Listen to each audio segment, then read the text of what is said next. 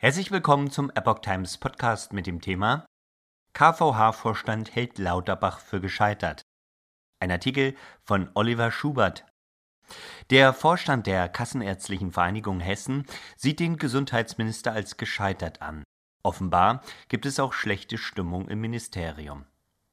Scharfe Kritik an Bundesgesundheitsminister Karl Lauterbach, SPD, übt der Vorstand der Kassenärztlichen Vereinigung Hessen.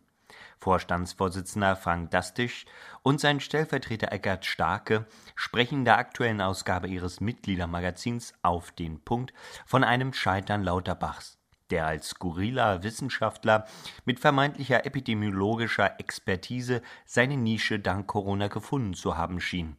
Dort wäre er wohl auch besser geblieben, meinen sie sarkastisch. Jeder wusste, auf was es mit dieser Personalie hinauslaufen würde. Dass man hinterher immer schlauer sei, gelte nicht im Fall des aktuellen Gesundheitsministers, schreiben Dastig und Starke.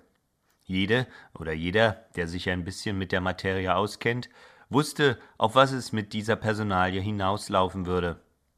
Zwar sei Lauterbach nicht so fachfremd wie sein Vorgänger Jens Spahn, Hermann Gröhe oder Ulla Schmidt, aber wer geglaubt hat, dass dieses Plus an Expertise die anderen absehbaren Probleme aufwiegen würde, sieht sich nun getäuscht.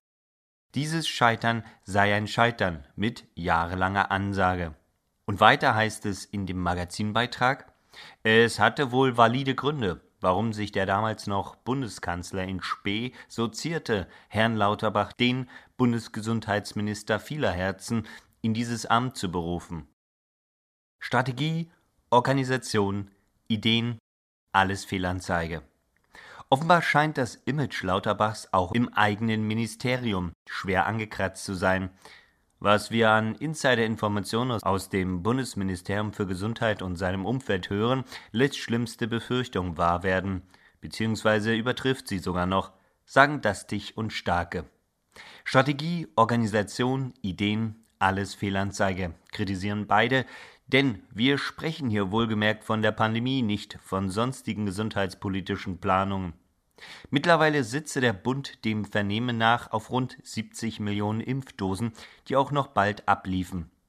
Zeitgleich fantasiert der Minister nach dem grandiosen Scheitern der Impfpflicht davon, die Impfkampagne wiederbeleben zu wollen und ignoriert damit erneut, dass das Potenzial an Impfungen in Deutschland wahrscheinlich ziemlich ausgeschöpft ist.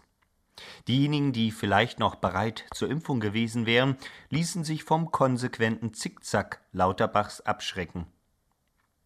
Killermutante als letztes Argument. Als letztes Argument muss nun wieder die Killermutante, die der Minister am Corona-Horizont entstehen sieht, herhalten. Nichts gelernt, nichts besser gemacht, leider sogar noch viel schlimmer womit die Kassenvereinigungschefs dem Bundesminister ein katastrophales Zeugnis ausstellen. Dieses Problem sei hausgemacht und völlig überflüssig. Da helfen auch keine Studien, die der Minister zur Entspannung liest, keine nächtlichen Twitter-Nachrichten oder die nach wie vor häufigen Teilnahmen an Talkshows, für die ja offensichtlich Zeit vorhanden ist. Die Debatte um die Ex-Post-Triage zeige, dass wir hier leider über ein Fehlermuster sprechen müssen.